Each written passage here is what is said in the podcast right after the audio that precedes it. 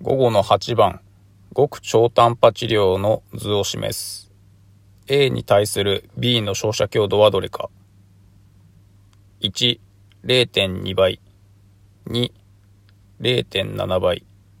3、1.4倍。4、2.8倍。5、5.6倍。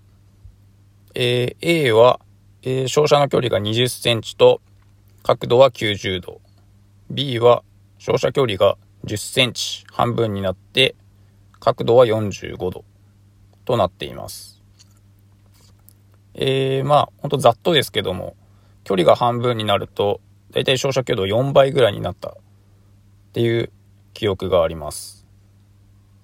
で角度がつくと2分の1になるかはちょっと覚えてないんですけど、まあ、ほんとちゃんと計算した方がいいんでしょうけどちょっと大体の記憶でいくとまあ、1、2は少なすぎるし、5は多すぎるので、まずこの3つはないかなと思います。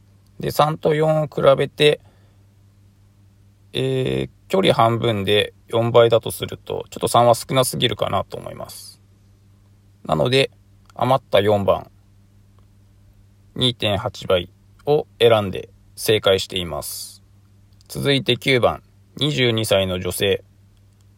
重量物を持ち上げたことにより腰痛が出現し、翌日、腰部筋筋膜炎と診断された。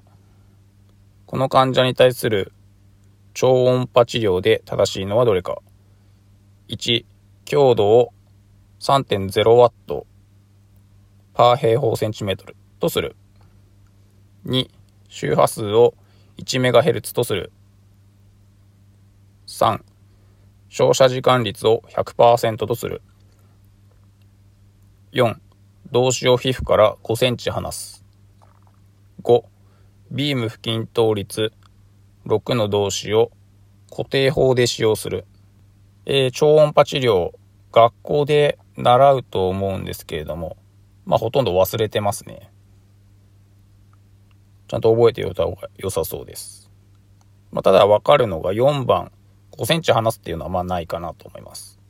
あとは固定法っていうのもちょっと良くなかったと記憶しているので、4、5は違うかなと思います。ただ、1、2、3は全然わからないですね。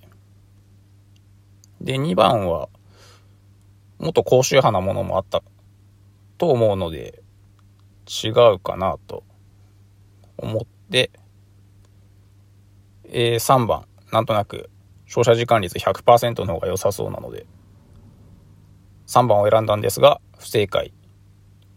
2番が正解でした。今回は以上です。